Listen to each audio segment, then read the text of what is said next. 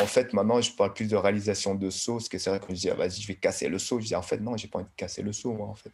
Hmm. Et après, mon attitude, elle a commencé à changer, où est-ce que j'ai vu que l'obstacle était comme un partenaire? Et puis, du coup, j'étais plus dans un combat, mais plus dans un dialogue, en fait. Hmm. Et là, ça change beaucoup de choses. Vous écoutez Wise Flow, le podcast dédié à l'art du déplacement et au mouvement en général. Je m'appelle Stani Boulifard, ancien athlète d'art du déplacement, maintenant entraîneur. J'ai fait de ma passion un mode de vie. Chaque semaine, je rencontre des personnalités du mouvement ou bien je vous présente des concepts pour que vous puissiez progresser et vivre meilleur. Merci d'être avec moi aujourd'hui. Maintenant, détendez-vous et laissez votre flow s'installer et bienvenue pour ce nouvel épisode, ou plutôt les deux prochains épisodes, car on a tellement discuté avec William que j'ai préféré scinder notre échange en deux parties. Donc dans ce premier épisode, on va surtout parler d'entraînement de haut niveau et on va faire le parallèle avec l'escalade, alors que dans le prochain épisode, on parlera en profondeur de sa méthode d'entraînement. Pour celles et ceux qui ne le connaîtraient pas encore, William Bell est un des fondateurs Yamakasi. Avec sa famille et ses amis, il est à l'origine du mouvement que l'on connaît aujourd'hui sous les noms d'art du déplacement, parcours ou encore free running. C'est un athlète exceptionnel qui est capable d'effectuer les plus grands sauts avec une aisance unique. Il a été pionnier dans l'ouverture technique de la pratique en créant des mouvements comme le cavalier ou le principe du naga. Depuis quelques années, il s'intéresse de plus en plus à l'escalade, à tel point qu'il est même devenu entraîneur d'athlètes olympiques. Il est aujourd'hui spécialiste de mobilité avec les athlètes d'escalade du pôle France.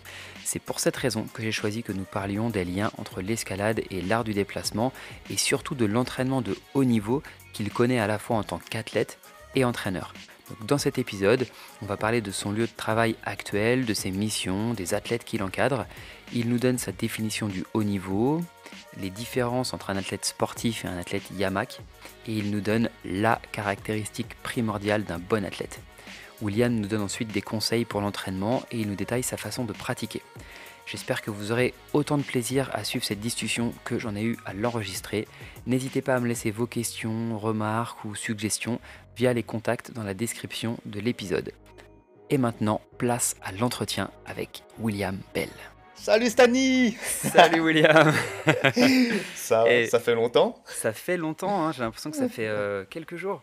Donc euh, je te renouvelle euh, la joie avec laquelle je t'accueille sur le podcast. Franchement, c'est un vrai plaisir. tu sais que je t'ai sollicité il y a quelques temps, j'ai attendu, je voulais vraiment pouvoir enregistrer avec toi. Et, et voilà, je suis très content qu'on puisse discuter maintenant tous les deux.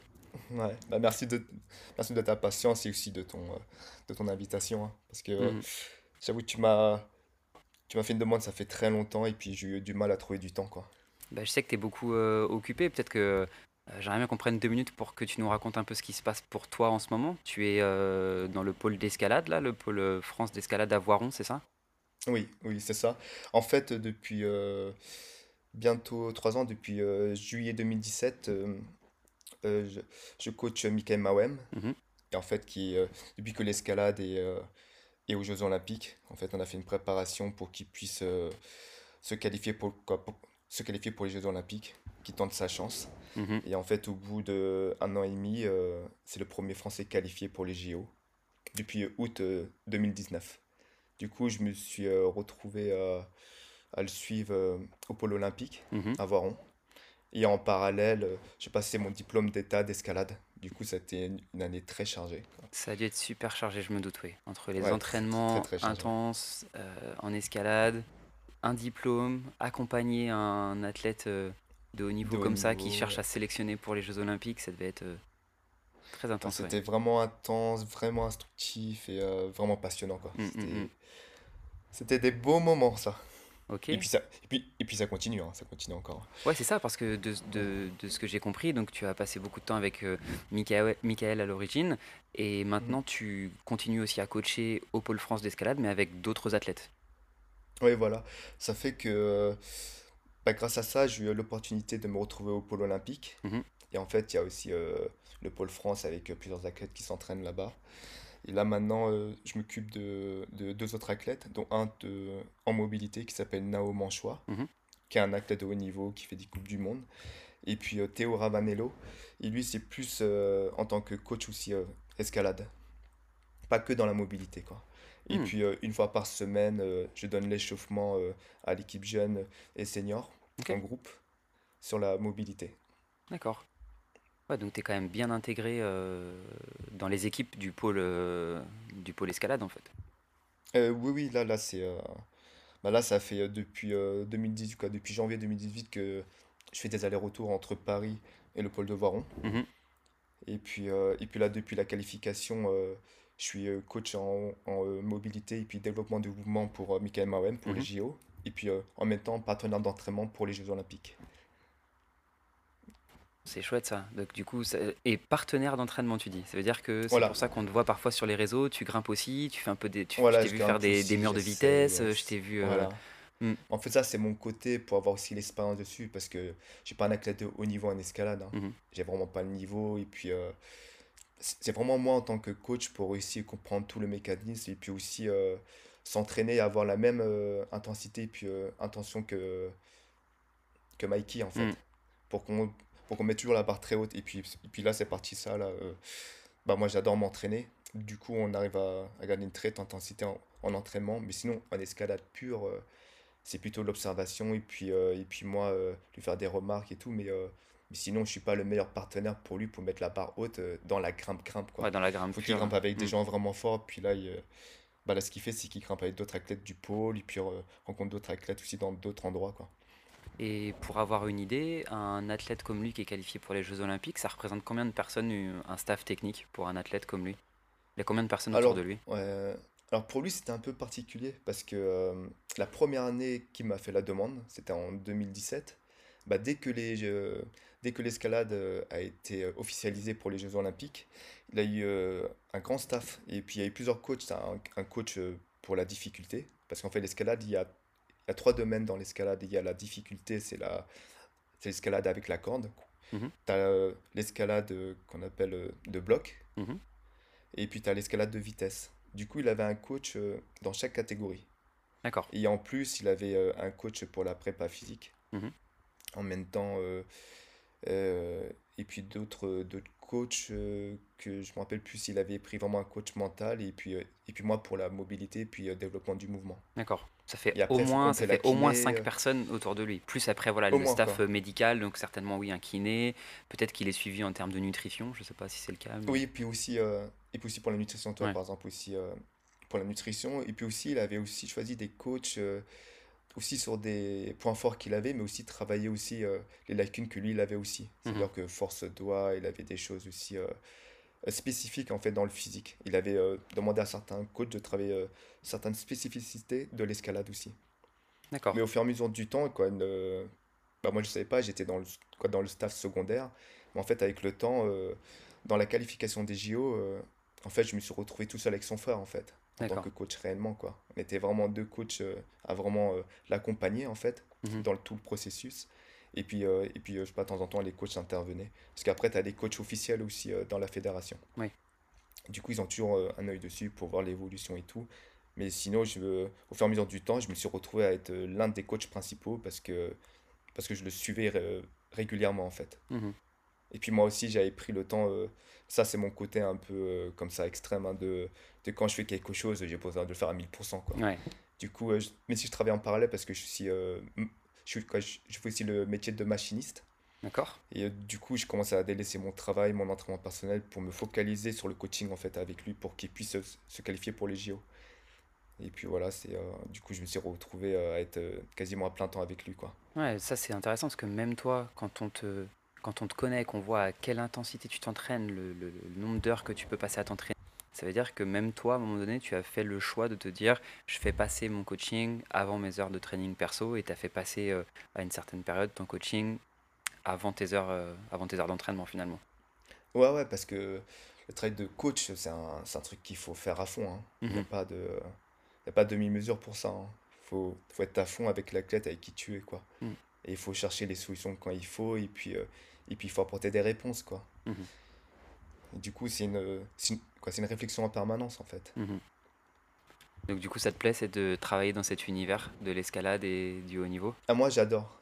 En fait, là, toute ma vie, euh, j'étais pas du tout dans ce, dans ce côté-là de la performance. Quoi. Et ça me fait rire, même moi aujourd'hui, de me retrouver dans la compétition, alors qu'avant, j'étais pas quelqu'un dans la compétition, j'étais même pas, euh, même pas, même pas d'accord pour la compétition à l'époque. Hein. Mhm. Mais, euh, mais c'est un truc qui me passionne de voir ça. C'est-à-dire que avant, j'étais pas dans la, compétition, dans la compétition, mais je regardais beaucoup les compétitions, mhm. que ce soit en patinage, en gymnastique, en athlétisme, dans les arts martiaux. J'étais passionné par ça, mais toi, je le voyais pas pour nous dans la DD, par exemple. D'accord. Je l'envisageais pas comme ça, en fait, quoi. Mais c'est un truc qui me, qui me passionnait, quoi. Mais Et maintenant que tu es dedans, tu commences à l'envisager pour l'art du déplacement aussi? Tu penses que ça peut être un chemin euh, en fait, je me dis que ça arrivait par là. Je savais déjà qu'en fait, ça allait arriver par là. Mais euh, le truc qui m'intéresse le plus, c'est de, c'est de voir le côté euh, dans l'art de vivre, en fait. Mhm. C'est ça qui me passionne, en fait. Dans la vie de tous les jours, où est-ce que je trouve que d'avoir. Euh, de toujours vouloir obtenir un résultat, d'être le meilleur et tout, c'est quelque chose qui est bien comme un passage, en fait. Mais c'est pas une finalité en soi. Mhm. Et moi, le truc qui m'intéresse, c'est qu'une personne se retrouve en tant qu'humain, en fait. Et puis, c'est pas forcément gagner une coupe qui fait que, humainement, que tu es quelqu'un de bien, en fait. Mhm. Mais c'est le travail que tu fais derrière. C'est ça qui m'intéresse, en fait. Et là, le, le fait de je peux l'envisager ou pas, c'est juste que un moment donné, dans la pratique, ça s'est posé la question. Et moi, je me suis dit, bon, je vais quand même continuer à, à pratiquer en tant qu'art de vivre mais mhm. euh, c'est sûr qu'il y a énormément de gens qui vont pratiquer euh, sous forme sportive et, euh, et pas compétitive. Et j'aimerais aussi apporter des réponses sur ça aussi, quoi. D'accord. C'est comme le côté fitness, quoi. J'envisage pas notre pratique comme le côté fitness, mais après, je me suis plongé dans le fitness, qu'il y a tellement de gens qui le feront comme ça, et puis il y a une demande. Du coup, j'avais envie aussi de donner des réponses à ces personnes-là aussi, quoi. Hmm. C'est comme ça, quoi. Dit, Pouvoir accompagner un maximum de monde, finalement. mais en, en, se disant que le chemin le chemin fondamental ou le chemin le plus important pour toi, ça reste celui de, de l'art de vie et de, de, ce que ça t'apporte en tant qu'individu finalement, au-delà de au-delà des performances euh, ou des réalisations que tu peux faire, c'est à quel point tu grandis avec la pratique. Euh, et puis c'est aussi, euh, je pense que je suis devenu plus ouvert aussi dans la tête. Je mhm. pense que mon but c'était, quoi, encore aujourd'hui, si je pas d'aider les gens en fait par rapport à la pratique, c'est aider par n'importe quel moyen en fait. Mhm. Si, si quelqu'un veut pratiquer la DD sous forme de fitness alors que moi je le vois en art de vivre. Je dis, ben, si c'est le côté finesse qui, qui lui parle, j'aimerais bien qu'il va lui apporter quand même quelque chose par rapport à ça, en fait. Et du mhm. coup, je me suis mis à fond ben, à un moment donné dans ce côté-là. Et là, je sais que la compétition est quelque chose qui est très important et je me retrouve avec une nouvelle génération qui, qui pense à ça, même des coachs très proches de nous, en fait.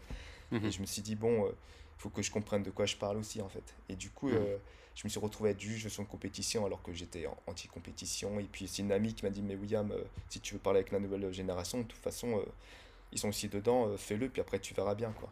Et du coup, je suis allé et puis je me suis rendu compte que ce sont des gens qui ont toujours les mêmes valeurs que nous. Hein. C'est juste qu'on n'a pas forcément les mêmes chemins en fait. On n'emprunte pas forcément le même chemin, mais dans le fond, on a les mêmes envies de liberté, et puis aussi de se retrouver, d'apprendre à se connaître, de se confronter à des choses en fait.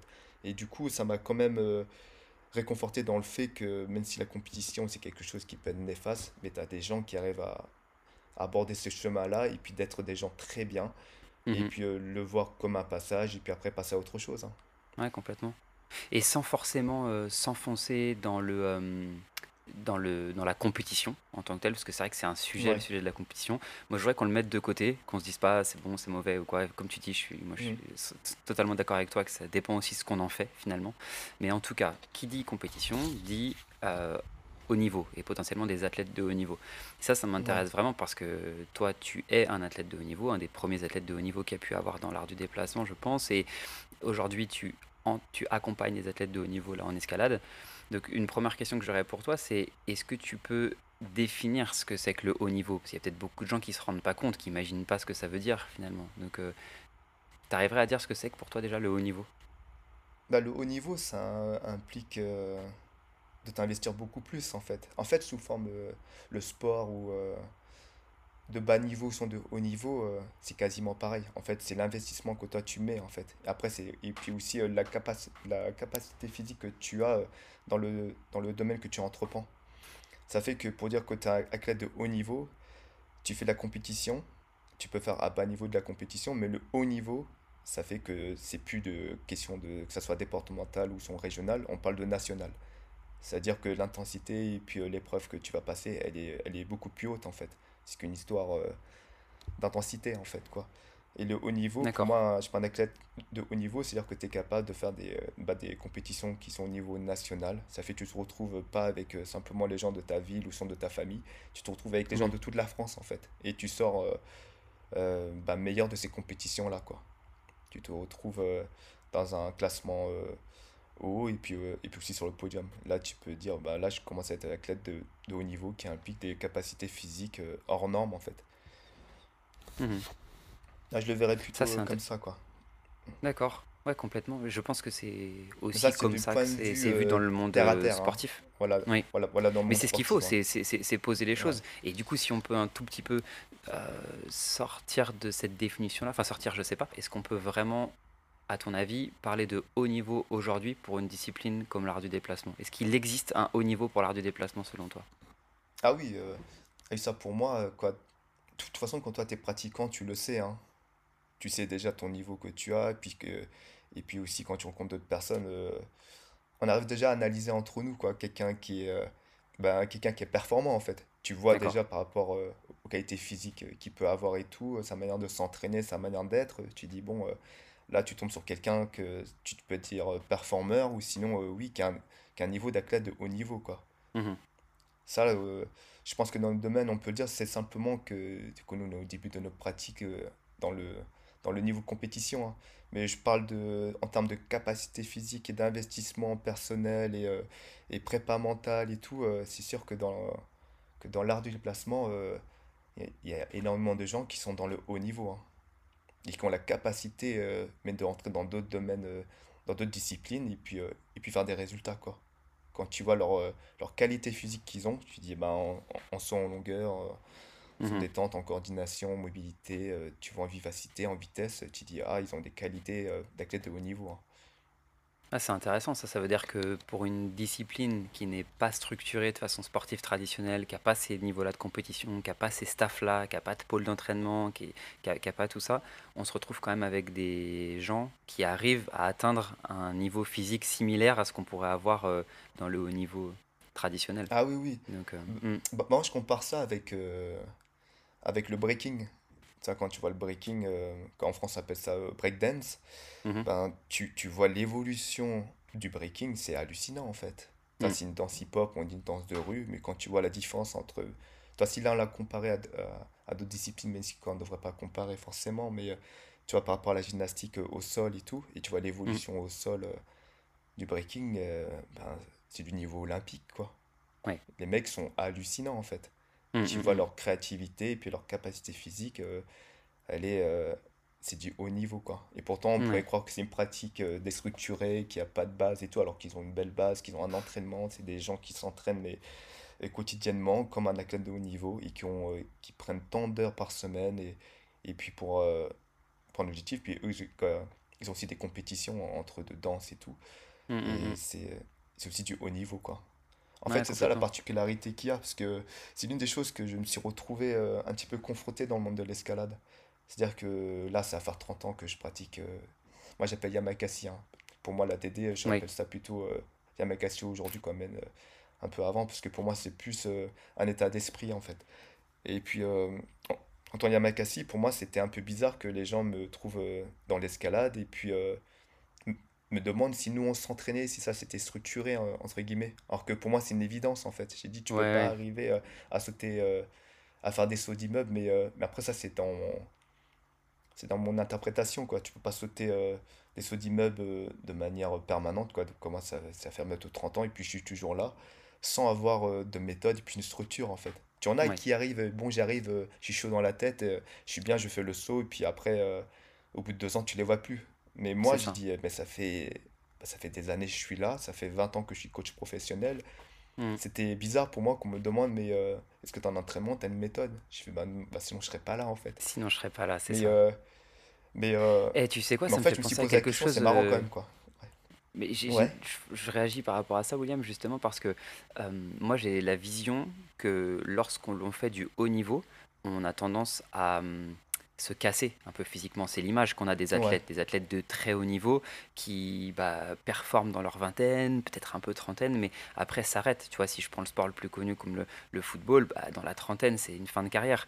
Euh, et dans l'art du déplacement, si je, je ramène à ce qu'on connaît, euh, la plupart des athlètes sont dans leur vingtaine. Et donc on a tendance à se dire que le haut niveau, ça casse les gens et qui peuvent pas forcément, euh, ils durent pas forcément très longtemps. Donc il peut y avoir un une distinction entre haut niveau et longévité. Et dans ce que tu dis, toi, je vois quelque chose euh, que je n'ai pas l'habitude d'entendre.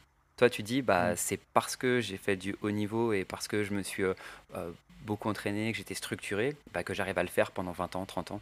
Et c'est assez rare parce que j'ai l'impression, je ne sais pas comment ça se passe en escalade, mais j'ai l'impression que le haut niveau, en fait, t'empêche de durer très longtemps, non? Je ne sais pas si c'est très, très clair ce que je suis en train de te dire. Tu as raison sur ça je pense que tu as raison sur ça. Bah, bah toi, tu es un sportif de haut niveau, hein, de toute façon, et tu es coach, mm. euh, et tu as une vision du sport et tout, euh, vraiment loin aussi sur ça. Hein. Et puis, euh, et là, ce que tu dis, ouais, c'est sûr que le haut niveau, ça fracasse. Hein. Faire des performances, mm. et puis surtout, en fait, le dur.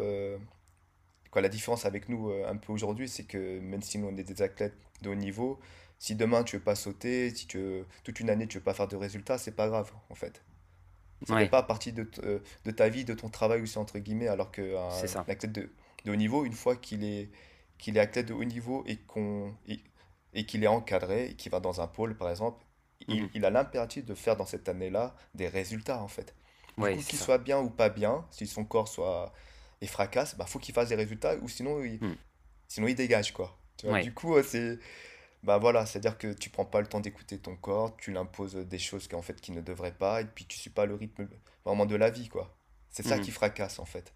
Mais en fait, euh, quand je dis que nous, euh, s'entraîner comme un athlète de haut niveau, moi, c'est sûr qu'il fallait structurer l'entraînement comme un athlète de haut niveau. Même si je ne euh, si je me disais pas, je m'entraîne comme un athlète de haut niveau, mais mon entraînement était rigoureux. Et puis quand je me suis retrouvé dans le haut niveau en, tant que coach, j'ai dit, bah, en, fait, on s'entraîne pareil. Mais c'est surtout le, truc qui m'a appris ça, c'est d'avoir été euh, artiste performeur en fait.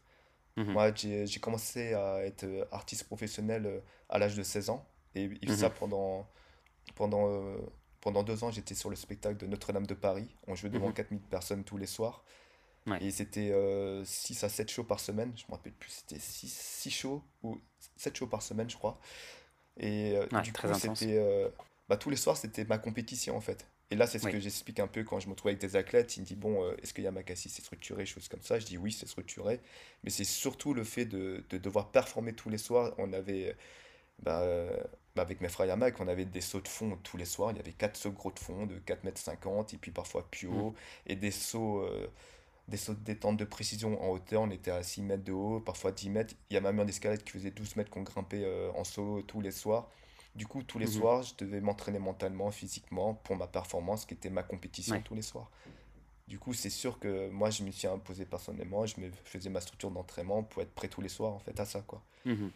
C'est plus comme ça que j'ai pu euh, dire, bon, euh, dans la DD, on est des athlètes de haut niveau, ouais. Ouais. Et là, je le vois vraiment Il y a une intensité, comme tu disais, qui est, qui, est, comparable à ce que tu fais quand tu t'entraînes. Ouais, la même intensité, mais c'est surtout mm. le fait de devoir assumer quelque chose, en fait. Et puis, comment être prêt le jour J? C'est ça qui est dur, en fait, pour un, pour un athlète, en fait. C'est de se dire, euh, bon, euh, la compétition est le 22 mai, on est le 7 septembre, voilà mon niveau là, mais il faut que je sois sur le podium ou son être numéro 1 sur ça. Et comment être prêt pour ce jour-là, en fait, que tout soit mm-hmm. optimisé, en fait. Ça, c'est une mhm. très grande difficulté en fait pour un athlète. quoi. C'est-à-dire le jour mhm. J, je suis euh, au maximum de mon potentiel. quoi. Et puis je peux m'exprimer au mieux euh, de mon potentiel. quoi. Ça, je crois que c'est une grosse différence quand tu deviens effectivement un. Quand tu rentres dans le côté sportif euh, classique avec les grandes compétitions, avec les championnats de France, du monde, avec les Jeux Olympiques, qui est un peu le Graal pour beaucoup de disciplines, c'est ce qui fait une grosse différence. C'est ce côté, ce jour-là, il n'y a pas de la veille ou le lendemain, c'est ce jour-là. Et euh, c'est dans, dans, le, dans le dernier épisode qu'on a fait avec Mehdi, j'avais bien aimé. Il m'en parlait parce que il a fait une médaille, il a fait une première place euh, en speedrun, Mehdi, il y a peut-être deux ans, je crois, sur Hop the Block, une compétition à Amsterdam. Et moi, je lui disais, mais Mehdi, tu, tu, tu fais partie des meilleurs, si ce n'est es le meilleur ou tu as été le meilleur, tu vois, en speedrun. Donc ça montre bien que tu as un mm. très haut niveau dans cette pratique-là. Et lui me disait, mais je m'entraînais pas euh, spécifiquement pour ça. Et oui, il y avait des gens très bons en face de moi, donc euh, oui, je sais que j'ai le niveau. Mais ce qu'il il nuançait en disant, mais j'ai été le meilleur ce jour-là. Ça veut pas dire que j'aurais gagné la veille, ça veut pas dire que j'aurais gagné le lendemain. C'est que ce jour-là, j'ai été le meilleur. Et, euh, et ça, c'est c'est quelque chose d'important ouais, dans, le, dans le sport. C'est c'est ce côté, bah, faut être bon le jour J, quoi quelque chose de très particulier. Et même on te remet à ça aussi. Hein. Toi, toi, le sport, euh, à un moment, il faut rester humble. quoi. Et surtout en mm. danse, que là, que là, je vois ça en danse, tu sais très bien que à la compétition, tu es le champion du monde de danse ou sinon euh, sur l'escalade. Mais, et là, tu dis, ouais, je suis le plus fort et tout. Tu sors euh, vainqueur, tu es trop content et tout.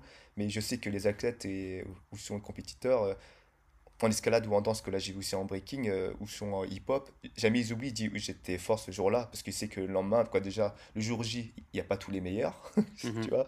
Et puis aussi, tu sais très bien que c'était ce jour-là que toi, tu étais le meilleur, puis après, quand tu sors dehors, euh, bah, après le lendemain, tu refais, euh, je sais pas, un battle ou une compète, bah, tu te retrouves dernier, tu dis, bah ouais, c'est contre-coup, hein, on peut pas être meilleur tous les jours. Tu peux constamment te remettre en question. Ouais. Mm.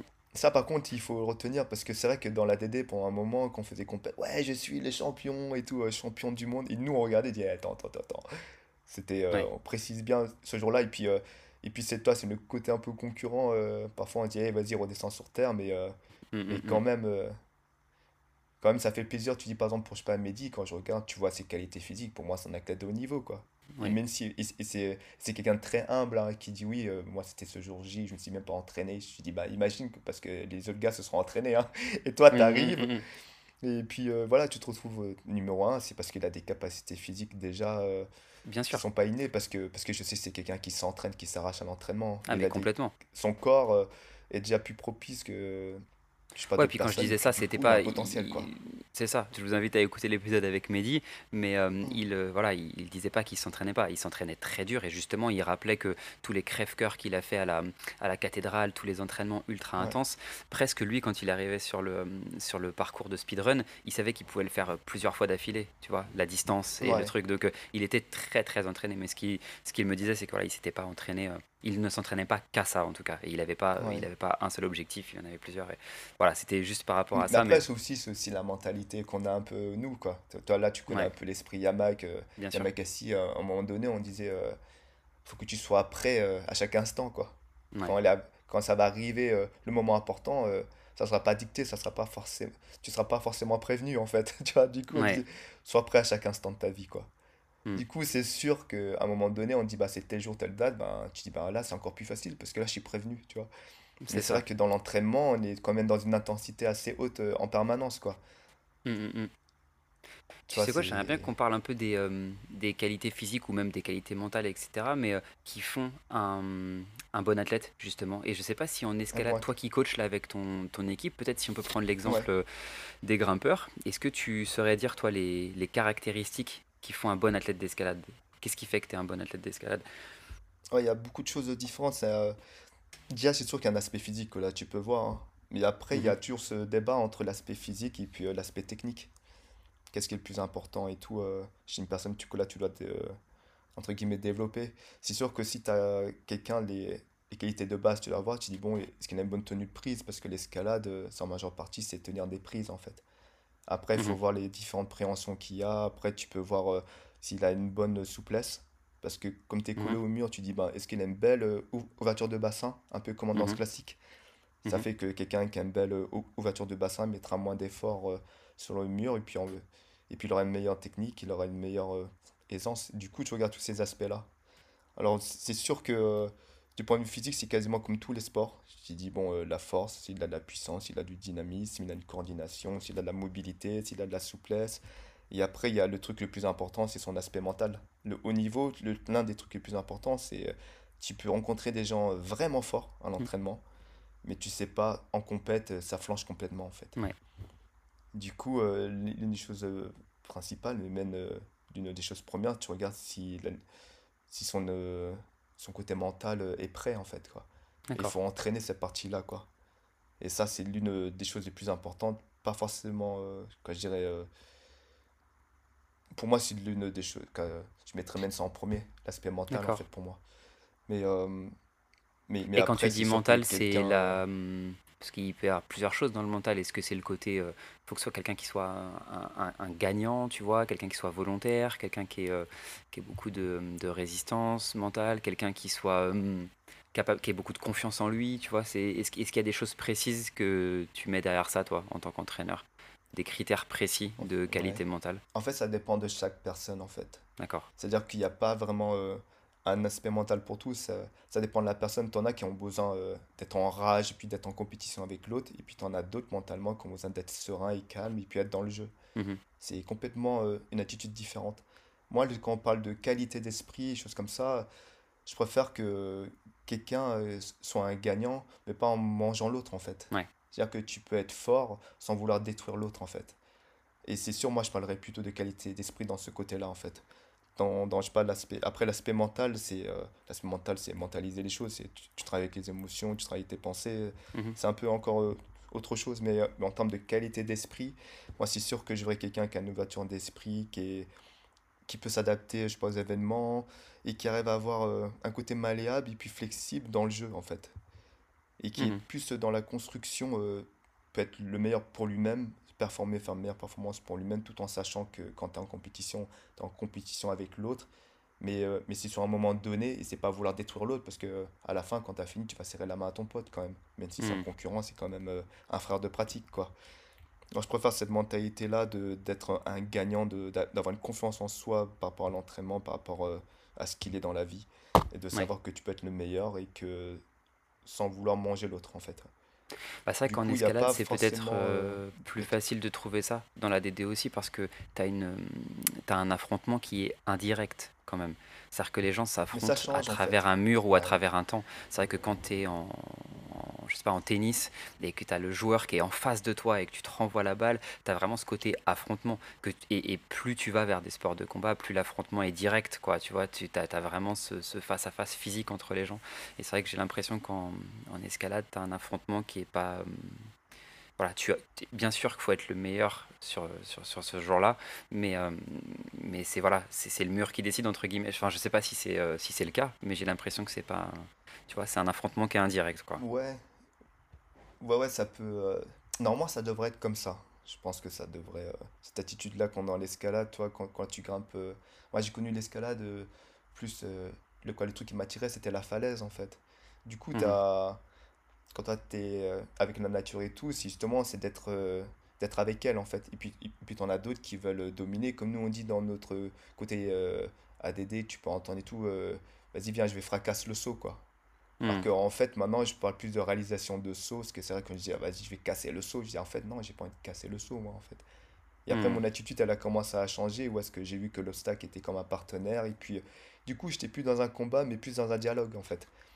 Et, hmm. là, ça change beaucoup de choses. Et là, dans l'escalade, dans la compétition, euh, moi, j'ai eu la chance de connaître l'escalade avant que qu'il ait, avant que ça soit olympique. Mhm. Et du coup, il y a d'autres enjeux en fait maintenant. Ça fait que c'est plus une question de simplement euh, faire ton blog et pour le plaisir et puis, euh, et puis après, tu es, puis après, es content dans la communauté, on parle de toi, puis euh, puis il y a une confiance aussi qui naît et tout. Maintenant, il y a aussi des gains en fait. Mhm. Et le fait de pouvoir gagner ta vie, de l'argent, de voir que tu vas avoir des sponsors et puis d'être médiatisé et tout il y a quand même cette envie d'être le meilleur, mais aussi comparer à l'autre. Mhm. Et c'est ça que parfois le danger du sport, en fait, et que tout le monde appréhende, c'est au moment où est-ce que on, on, met l'argent en jeu et tout, tu as vu, ça peut vriller les têtes. Hein. Ça peut, ça peut faire changer euh, beaucoup de choses, c'est sûr, dans une bah, discipline. Imagine entre nous, quoi. Imagine qu'on fait, commence à faire des sauts, on dit, bon, on fait le saut, bah, bah le premier qui arrive, c'est cool entre nous. Et on dit, mm. bah, le premier qui arrive, euh, je lui donne un million ou même 10 000, 5 000 euros.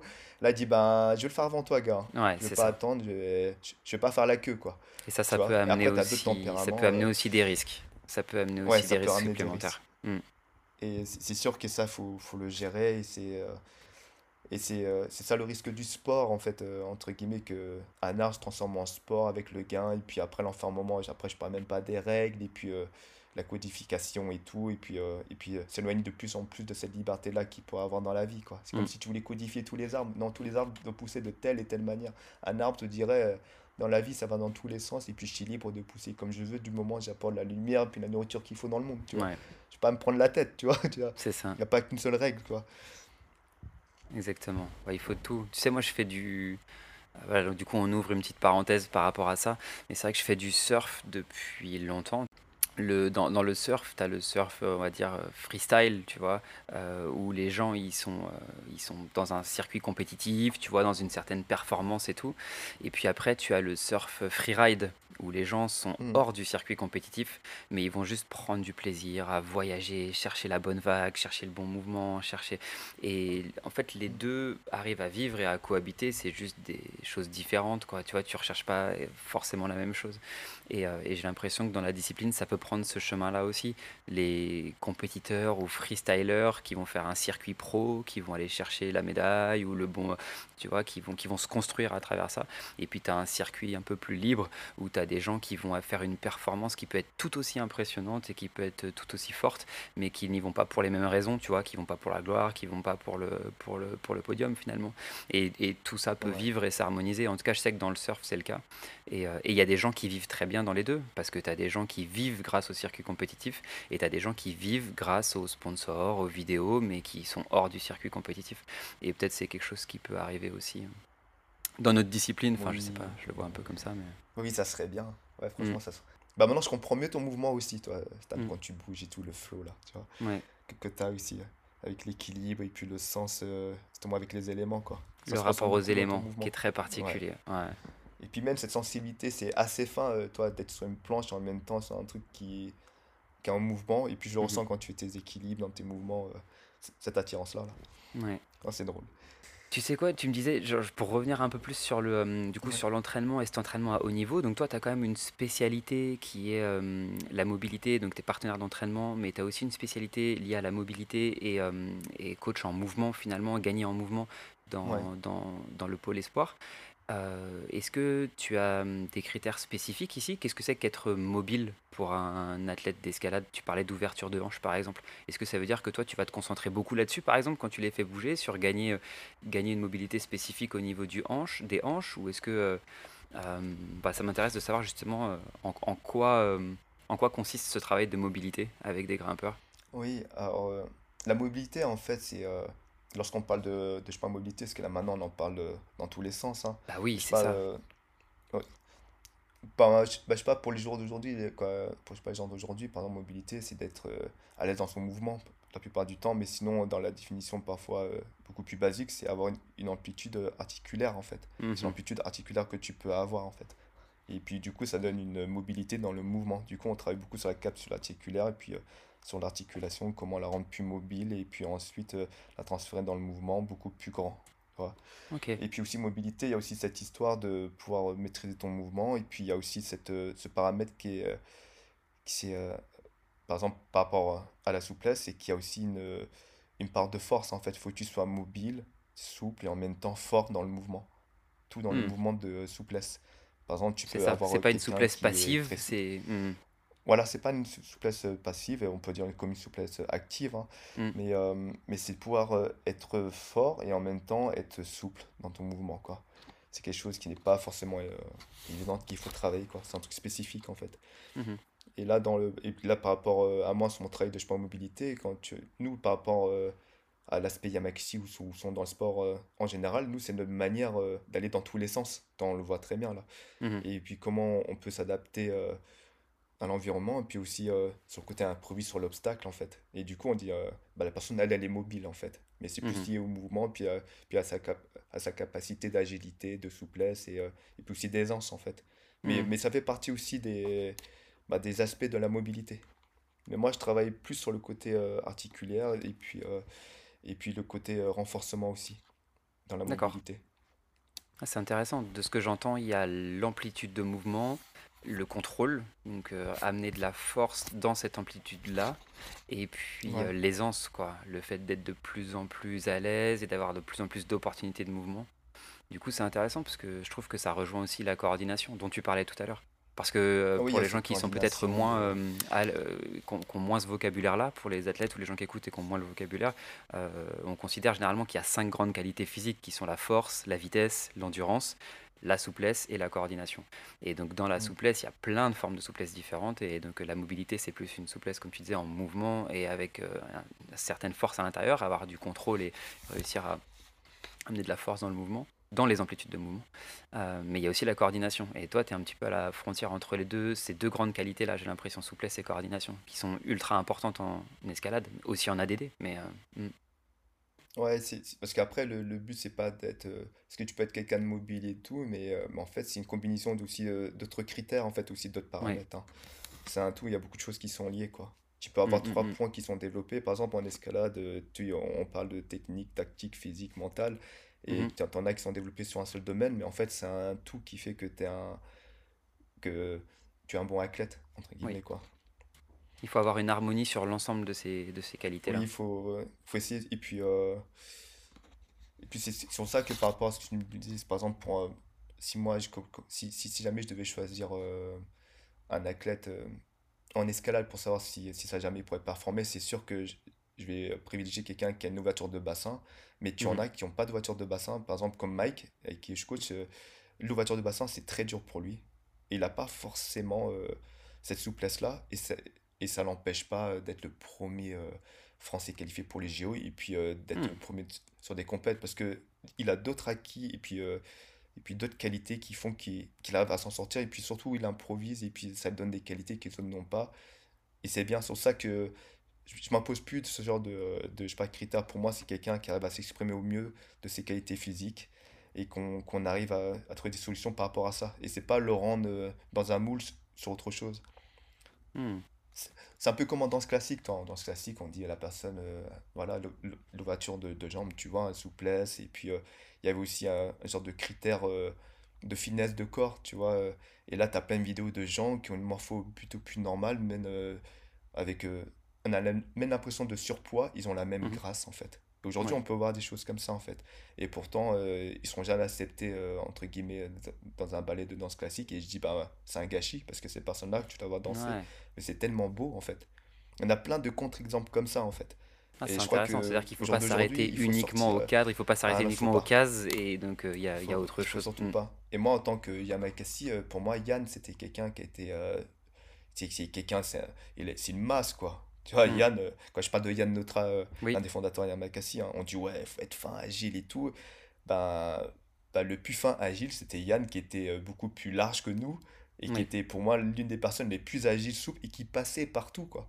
oui. Alors que moi qui étais trois fois plus fin que lui, je dis Yann, j'arrive pas à passer dans l'endroit où tu es passé. Il dit mais attends, je vais te montrer. Je dis oui, j'ai bien compris, mais toi tu arrives à le faire, mais moi j'ai- j'y arrive pas quoi. Et pourtant Ouais. je suis beaucoup plus fin de toi et voilà quoi. Et Yann il passe partout quoi.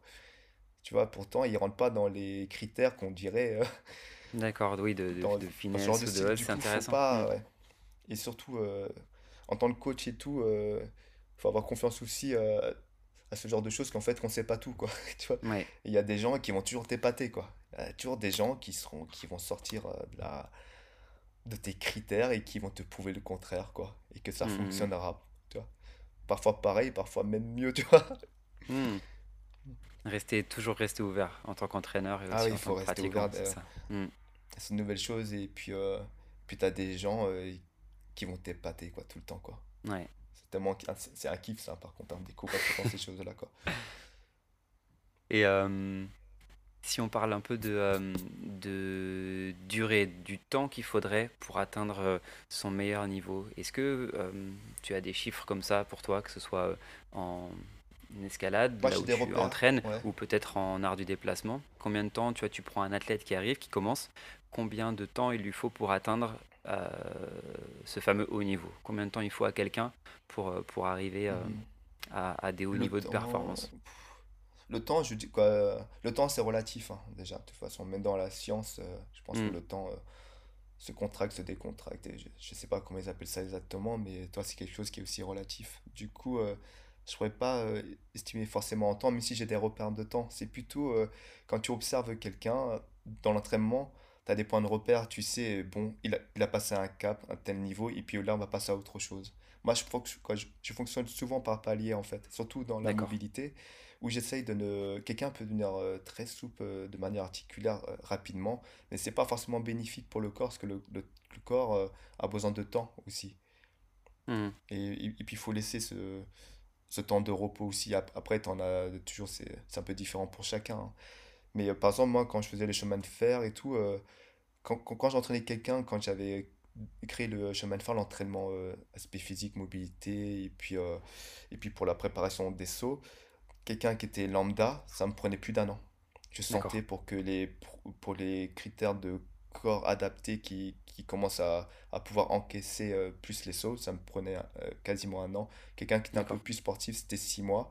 Et quand j'entraînais, euh, par exemple, avec mon maître d'arts martiaux, puis des athlètes de haut niveau, au niveau du soleil et tout, sont des, des danseurs professionnels, je voyais qu'en un mois, un mois et demi, aïe, les qualités étaient présentes en fait. D'accord. Je disais, tiens, voilà, aïe, maintenant je, je, peux passer au niveau 2. Du coup, ça dépend Peut-être quelqu'un qui a plus de quelqu'un qui a plus de vécu euh, sportif ou corporel, peut-être peut intégrer plus vite des nouveaux ingrédients et nouveaux, des, nouveaux éléments d'entraînement. C'est-à-dire que si tu proposes un entraînement type à quelqu'un qui, qui, est, complètement débutant, bah, il va lui falloir euh, plusieurs mois pour intégrer et avoir une adaptation. Que si tu amènes le même entraînement, on prend ton entraînement un peu signature du chemin de fer, si tu vas l'amener à, un athlète qui est déjà très entraîné, qui a déjà des qualités physiques assez affûtées, euh, son temps d'adaptation va être beaucoup plus court en fait. Ouais. Mais, et après, t'as des gens. Par exemple, moi, j'ai un, j'ai l'un de mes meilleurs amis qui est, euh, bah, qui est sportif, mais qui n'est pas du tout souple. Mmh mais il a une ouverture de bassin que j'aurais jamais de ma vie, en fait. Il a une, une ouverture de bassin euh, euh, naturelle, comme, mmh un, comme un danseur classique, une ouverture de jambes, que moi, j'ai beau m'entraîner, je l'aurais pas comme lui, en fait. Mmh. Et du coup, quand, quand je m'entraîne avec lui en escalade et tout, bah, il n'arrive pas à me suivre physiquement. Ça fait que bah, je ferai des, des, cotations beaucoup plus hautes. Mais s'il y a un mouvement de voiture de bassin, un transfert de pied technique, bah, c'est lui que je vais appeler. Pourtant, il, fait 6 cotations moins de moi. Et par exemple, lui, bah, lui, il est dans le 6 et moi, je vais faire du. Euh, là, je me retrouve sur un 7B, 7C. Il lui mhm. fait du 6A. Bah, je dis, là, il y a une voiture de bassin à faire et tout. Moi, je vais avoir des difficultés. Et lui, il arrive, il dit, bah, je vois pas c'est quoi le problème en fait. tu vois? D'accord. Du coup, euh, ça dépend aussi de. Il y a aussi un morphotype aussi. Le corps, parfois, il est. Sans il a, bah, des gens qui n'ont pas besoin de préparation pour euh, certains acquis qu'ils ont déjà naturellement. Quoi. Ok, un facteur un peu génétique ou de. Oui, chacun a ses forces et ses faiblesses. Bah, euh. tu en as, mais ça mm. pour la détente. Hein. Tu en as, ils sont faits pour le saut hauteur, puis en longueur, parce qu'ils mm, ont des mm, tendons qu'on dit plus, plus longs. Tu as, des... d'autres qui ont des. Euh, bah, le saut c'est beaucoup plus musclé naturellement, beaucoup plus large, et qui font qu'ils auront des jumps et des sprints beaucoup plus forts. D'ailleurs, ça, me donne une, ça me donne une question pour toi. Je ne sais pas si tu as un avis là-dessus. On dit souvent dans l'entraînement qu'il euh, il vaut mieux se concentrer sur ses faiblesses que sur ses forces. Et je ne sais pas si tu as un, avis là-dessus, toi, pour un, un mmh. athlète ou quelqu'un qui s'entraîne. Est-ce qu'il vaut mieux miser sur tes forces ou est-ce qu'il vaut mieux, euh, au contraire, euh, mettre comme point d'orgue le la, la, diminution de tes faiblesses ou l'amélioration de tes faiblesses dans ton entraînement? Moi, je dirais développe tes qualités. D'accord. En premier. Développe tes qualités et puis euh, gère tes faiblesses, quoi. Vraiment Ça, pas les ignorer, mais gérer, ouais. Ok. Hmm. Ouais. Gère tes faiblesses et tout. Et puis, euh, et puis si c'est si c'est essentiel, ces faiblesses-là, que tu vas devoir euh, y être confronté, bah, faut vraiment que tu les gères beaucoup mieux, quoi. Essaie de, mhm. les, essaie de les développer. Mais si ce ne sont pas des choses qui sont essentielles, mhm. développe plutôt tes qualités, puis fais-en quelque chose de très grand, quoi. Si tu hmm. te permets de de, de t'en sortir dans le domaine dans lequel tu es ou de t'exprimer au mieux grâce à, mhm. à, tes une ou deux qualités. Il faut vaut mieux euh, continuer à les développer toujours, toujours. D'accord. Miser sur ses qualités pour avoir sa propre signature de mouvement et comme tu disais, peut-être euh, sa, ouais, mais bah, propre façon. Bah après, dans l'excellence, c'est ça. Hein. si tu regardes euh, même les gens dans une pratique, bah, je sais pas, même les peintres ou les chanteurs, je sais pas, un chanteur euh, de blues, le, le meilleur chanteur de blues, il se dit pas, oui, bon, euh, je vais m'entraîner euh, à faire du rock and roll après, quoi. Et tu écoutes dans l'excellence dans le blues et tu regardes, tu dis, mec, tu m'as transporté comme personne m'a jamais transporté. Il dit, ah bah maintenant mm. je vais mettre au blues. Et le mec, c'est le plus nul en blues. Je dis, c'est bien, mais t'inquiète, il, y en a qui sont faits pour. Laisse-les laisse-les faire ça, quoi. Je sais pas, quoi. Tu vois. Et c'est un peu comme si que tu sens que c'est un peu le, le, truc de ta vie, quoi. Hmm. Du coup, peaufine-le, agrandis-le, trouve des nouvelles possibilités avec, quoi. Ok. Vous mieux miser sur ses talents, creuser ça à fond et aller au bout de... Et puis après, de manière vraiment terre à terre, c'est très difficile de développer quelque chose qui n'est euh, qui pas une qualité chez toi. Par exemple, pour un, pour un sprinter, euh, développer quelque chose euh, d'endurance, tu dis, bon, il y a un moment donné, si on fait plusieurs sprints dans la journée, parce que dans, dans, dans, ta, dans ta compétition, c'est ça, on va quand même, bon, faudra gérer le cardio. Mais, euh, mais tu te diras pas, bon, euh, tu, tu vas, bah là, tu vas t'entraîner pour le marathon et puis être le meilleur marathon, parce que ces fibres, c'est vraiment des fibres rapides à, son corps à un moment donné, avec le nombre d'années. Revenir en, en fibre lente, ça va prendre énormément de temps et c'est même peut-être que ça sera trop tard. Oui, c'est pas souhaitable. Par rapport au, au haut niveau, j'aimerais quand même qu'on parle d'un truc avant de terminer ce sujet-là, c'est qu'on parle un peu de toi. Parce que là, on parle de toi en tant que coach beaucoup et ta vision est très intéressante et du coup, c'est chouette d'avoir euh, accès à, à tes connaissances en tant que coach de haut niveau. Maintenant, peut-être toi en tant, en tant qu'athlète, ton, ton expérience, toi, de haut niveau dans l'art du déplacement, par exemple, à quoi, euh, ressemble, euh, à quoi ressemblent tes entraînements, toi, de haut niveau en art du déplacement?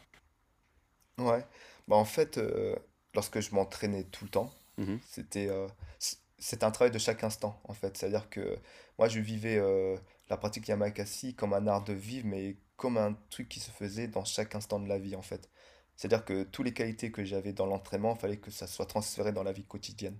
Sinon, je ne voyais pas l'utilité. Je disais, ça sert à rien d'être bon euh, dans ce que tu fais si après, dans ta vie normale, tu n'arrives pas à avoir les mêmes qualités de vie, et puis mhm. tu es le plus gros des bâtards. Quoi. Mhm. Je dis, euh, je, ne comprends pas l'avantage en fait d'une pratique. Du coup, c'était en permanence. J'étais en permanence dans cette, euh, dans cet état d'esprit, d'attitude, d'apprentissage, de, de, découverte et puis d'application en permanence, en permanence, en permanence. Après, du point de vue euh, physique, mhm. pendant une dizaine, quinzaine d'années, c'était euh, dès que je me levais, au plus tôt, c'était souvent 7h du matin, parfois 6h, jusqu'à 22h du soir. Lorsque, lorsque je m'entraînais aussi en salle, euh, aussi que ça fermait à 22h sur mes derniers cours, si là je faisais des, des cours comme la capoeira, le mmh. payat, ou sont des cours de danse, ben, dans les cours, c'était 22h, je finissais à 22h. Entraînement du matin au soir, du lever au coucher. Au soir, et, et c'était vraiment euh, compact. Et, et, puis, je me suis rendu compte que, qu'en fait, euh, c'est pas moi qui me disais avant euh, athlète de l'extrême de haut niveau parce que parce qu'après pendant un moment je, je me suis pas définissé comme un athlète de haut niveau de l'extrême mhm. c'est parce que j'avais des euh, je côtoyais des, des euh, sportifs de haut niveau qui me disaient mais en fait tu t'entraînes comme nous quoi mhm. tu fais ça comme nous et puis j'ai une amie qui me disait mais en fait toi tu es un athlète de haut niveau mais de l'extrême je dis oui ça ça c'est sûr mhm. et, et puis du coup si là je devais découper un peu je pense mon entraînement au réveil, quoi, j'ai une pratique spirituelle aussi personnelle. Je, commençais toujours par la méditation, travailler sur la respiration. Mhm. un truc de ancrage qui est plutôt personnel, que là, j'en parle pas, parce que c'est des, traditions. Mhm. et, euh, et, ensuite, euh, tout de suite, j'ai abordé un travail sur la mobilité, mhm. réveil du corps, corporel. Et après, j'allais dehors, je faisais mon petit footing. Et là, je, fais, je faisais tous mes bases de, de saut, de, mais de manière euh, physique, c'est-à-dire par des répétitions. On peut dire, voilà, je fais je fais 5 séries de 5 répétitions, 15 séries de, de 5 répétitions, je fais mes séries de pompes, mes séries de traction. Et puis tout mon travail sur le chemin de fer, et, après je m'en reposais, j'allais manger, et puis après l'après-midi je revenais, je, reprenais une partie physique, mais aussi application réelle euh, dans la pratique avec euh, des enchaînements de sauts. Et puis je travaille beaucoup plus technique euh, après le soir, et puis après je faisais une autre activité. Le, soir j'aimais bien faire une pratique qui n'était pas la mienne en fait. D'accord. Et du coup, c'est pour ça que euh, je faisais. Euh, que, que j'ai choisi des pratiques dans lesquelles que je sentais que ça apportait quelque chose, que je trouvais un sens en fait. Mhm. Dans le sens pour moi, hein, personnel, hein. comme la capoeira, pour moi, euh, ça a été aussi l'une de mes premières, quoi, l'une des premières réponses dans ma vie pour trouver dans ma quête de sens de vie, c'était Yamakasi. Mhm. Et puis la capoeira m'a apporté autant, autant de réponses en fait. Et, et là, je me sens capoeiriste, comme là, comme là, je me sens Yamakasi, quoi. Et, puis le, et puis le Payat ensuite, euh, la même chose. quoi. Ce sont des choses qui, euh, qui, qui m'ont donné des réponses autant. quoi. C'est pour ça que j'ai pas de pratique euh, forcément mère, à part ma pratique personnelle, spirituelle en fait. Mhm. Mais finalement, tu as autant, oui. Tu te, tu te sens presque autant, capoeiriste que. Ouais, oui, c'est sûr que je me sens. je me dis, je, je, suis Yamakasi à vie, hein. je sens que c'est un état d'esprit que j'ai. Hein. Mhm. Euh, l'esprit Yamakasi, c'est une, pour moi, c'est une recherche d'une vie. Hein. Mhm. Donc, comme je disais, Yamakasi, euh, ça veut dire esprit fort. Mhm. On, dit aussi homme fort, corps fort, mais moi, j'ai choisi pour esprit fort, en fait. Et le côté euh, fort, c'est quelque chose que j'arrive à voir, qui est assez palpable et tout, mais, mais l'esprit, c'est quelque chose. c'est une expérience que tu vis de l'intérieur et c'est un truc qui me. C'est un truc que je vais expérimenter jusqu'à la fin de ma vie, en fait. Mais après, dans la performance, après, je fais quand même différence. Mon entraînement personnel euh, que là j'avais euh, quotidienne, Parce que mes jours de repos, j'en avais pas. Hein. Mm. Quand tu es sportif, non, sauf quand il y a, quand a quand même. lorsque je m'entraînais pour faire un saut en performance, en termes de performance, vraiment, j'avais des gros sauts, je, bah, bah, je me faisais une planif personnelle et tout. Et là, j'avais des jours de repos. Hmm. J'abordais différemment de, de, de mon truc de, de, de tous les jours, même si j'étais tous les jours dessus, mais, mais je me prenais souvent dans la semaine deux à trois jours de repos. J'encaissais beaucoup plus et là, le corps, j'ai toujours senti, puis c'est comme ça, hein, de toute façon, euh, pour que mon corps s'adapte et puis euh, qu'il soit au mieux euh, de son expression, il me fallait des jours de repos. Et puis, même souvent, après quatre jours de repos, quand je faisais. J'aimais bien me faire trois semaines d'entraînement vénère. Mhm. Je m'entraînais, mais vraiment vénère, vénère. Je repose quatre jours où je fais rien, mais entre guillemets rien, quoi. Je bouge. Oui, c'était toujours du mouvement. Euh, mm. Et je fais de la récup, euh, de la récup active et tout, je fais des rappels de force et tout. Et le quatrième jour, je me sentais mais tellement patate mm. après me mettre bien reposé. Et là, j'étais prêt, quoi. Ah ça, ça peut être une bonne stratégie. Euh, pour des athlètes, par exemple, de se dire euh, ah avoir, ces, temps de récupération avec, euh, comme tu dis, du mouvement, du rappel de force, et puis, euh, et puis du coup, après cette phase de récupération, tu exploses encore plus. Ouais. Mm. Bah, nous, on marche par cycle. Hein. C'est des cycles d'entraînement dans le haut niveau. Mm. dans l'entraînement, tu as des cycles de 5 semaines, parfois 4, parfois 3, mm. et parfois une ça dépend de combien de jours, de, de mois, de semaines que tu as euh, avant le jour J de la compète, quoi. Hmm. Avant la compète, quoi. Et du coup, là, là tu adaptes. Euh, tu as différentes tailles de cycles. Tu as les cycles annuels, les cycles. Euh, hmm. ouais. Et ça, souvent, on fait des cycles, je sais pas, de 4 semaines, et puis, et puis tu as une semaine de décharge, quoi. Hmm, Parce que, ou est-ce que tu fais pas. tu travailles pas sur ta discipline, ou tu fais la récup active, et, et là, tu fais d'autres choses pour ton corps, et après, tu repars sur un autre cycle. Ça se ressemble beaucoup, hein de toute façon, euh, toi, ça part aussi de la science. Hein. Il y a des, euh, des choses concrètes hein, qui sont faites. à des réponses euh, déjà. Tu regardes le muscle, combien de temps il se forme, la fibre. les temps d'adaptation au niveau musculaire, tendineux, osseux. Construction, mm. voilà. Du coup, il n'y a pas quoi. Sur ça, même quand tu demandais pour l'escalade, combien de temps et tout, il n'y a pas vraiment de temps. Comme je disais, c'est un peu relatif. Mais toi, sur les tendons et tout, on, parle, on parle sur des années, en fait. On parle pas c'est pas en, quelques semaines ou en mois, quoi. C'est euh, deux ans, trois ans, quatre ans pour que les tendons de tes doigts et tout s'adaptent et puissent encaisser euh, des hautes charges sans avoir de séquelles, entre guillemets. Quoi. Mais après, tu peux faire euh, la même performance en, en, à peine un an, grimper des hautes cotations, quoi, des, des cotations plus dures. Mm. Mais ça ne veut pas dire que tu seras épargné sur, sur la fibre et puis euh, au niveau tendineux, euh, si tu as hmm. des tendinites. Tu peux avoir des risques de blessures augmentées. Euh. Ouais, hmm. beaucoup plus que si toi, tu aurais été patient. Quoi. Il faut hmm. être patient quand même. Et là, dans le haut niveau, parfois, on n'a pas le temps d'attendre, c'est sûr. Mais moi, je dirais qu'il y a quand même des temps d'adaptation, que ce soit articulaire, tendineux, musculaire. Quoi. Il faut, faut laisser le, le temps au corps aussi. Quoi. Complètement. Et je crois qu'on sera dans la même chose et qu'on est dans la même chose avec l'art du déplacement, parce que c'est une pratique qui a quand même beaucoup d'impact, énormément d'impact, c'est une pratique qui a beaucoup de sauts, euh, et à partir du moment où tu as tout cet impact-là, ce saut, des niveaux de force très élevés sur des temps très courts, alors quand tu fais des sauts de fond, quand tu fais des gros sauts de détente, quand tu fais des gros... Tu as, des, euh, voilà, as tellement de pression, de compression que... Euh, que, que qu'au niveau tendineux et au niveau ligamentaire, il doit y avoir, euh, il, faut du temps, il faut du temps. et je pense que ça se ressent sur votre façon de vous entraîner. moi, j'ai eu la chance d'apprendre euh, à côté de vous euh, les Yamakasi en, en, venant à Evry, etc. On voit bien que vous preniez ce temps-là aussi de construire des physiques sur la durée. Euh, vous ne nous avez jamais fait sauter sur des temps très courts, euh, si, sur, pour avoir une certaine expérience, un vécu, des sensations, mm.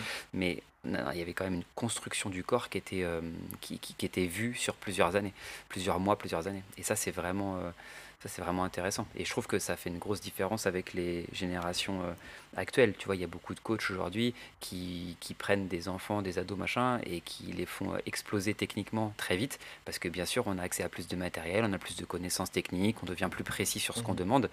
Mais, euh, mais des fois, j'ai l'impression qu'on oublie un peu ce temps d'adaptation que vous, vous avez toujours eu relativement spontanément. Enfin, je sais pas de quoi ça vous vient, mais vous avez fait construire, vous avez construit tous les athlètes d'art déplacement, vous les avez construits sur la, sur la longueur.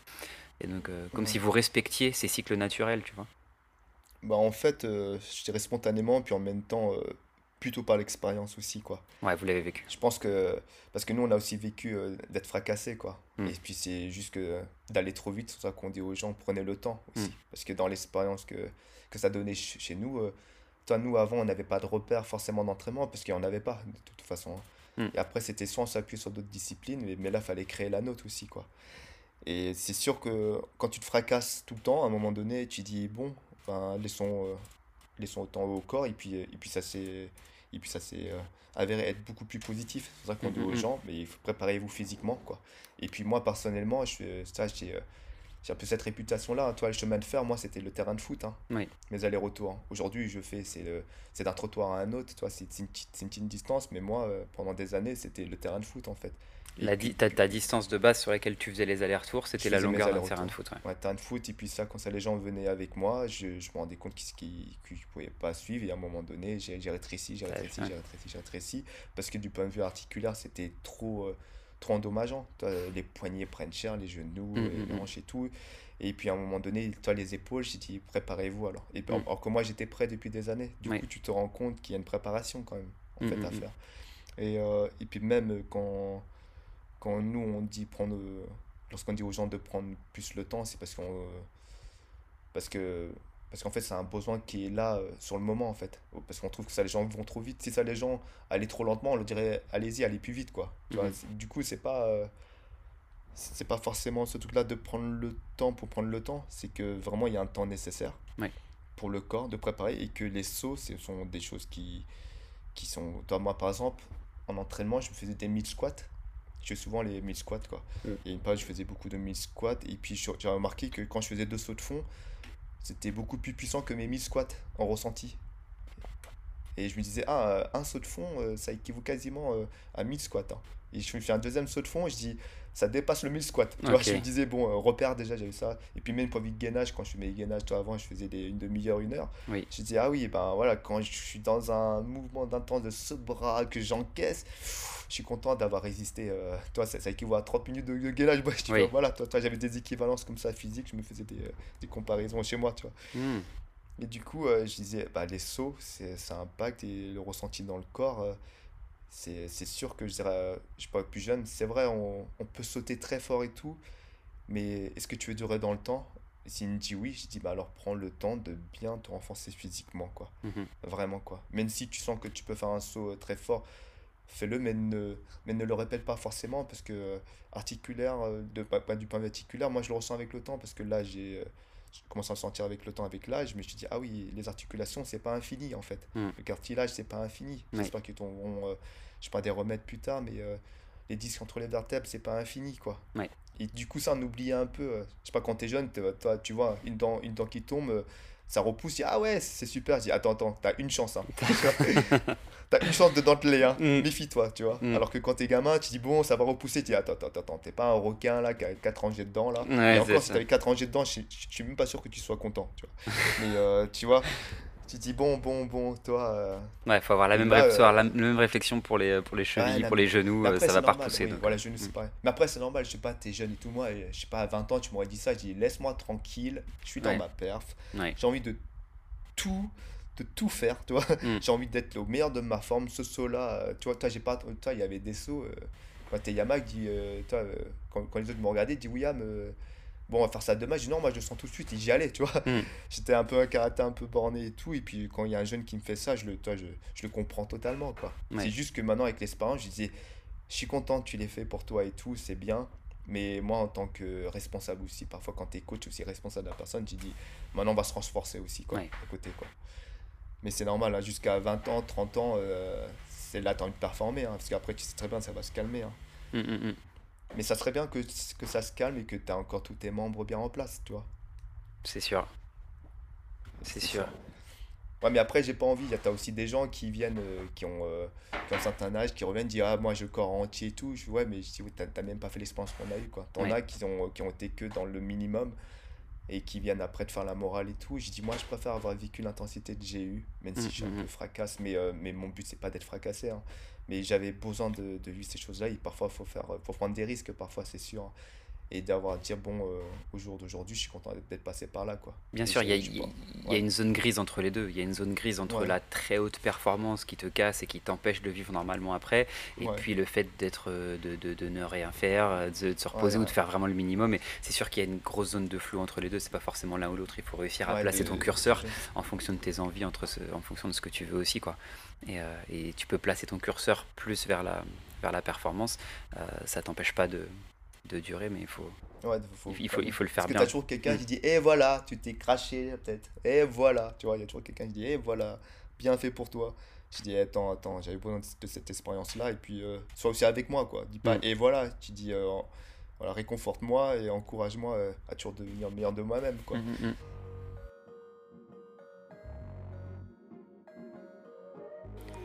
C'est ici que s'arrête la première partie de mon échange avec William. On se retrouve d'ici une petite semaine pour la suite de notre discussion où on abordera en profondeur sa méthode d'entraînement. D'ici là, portez-vous bien, continuez à vous entraîner et gardez le flow.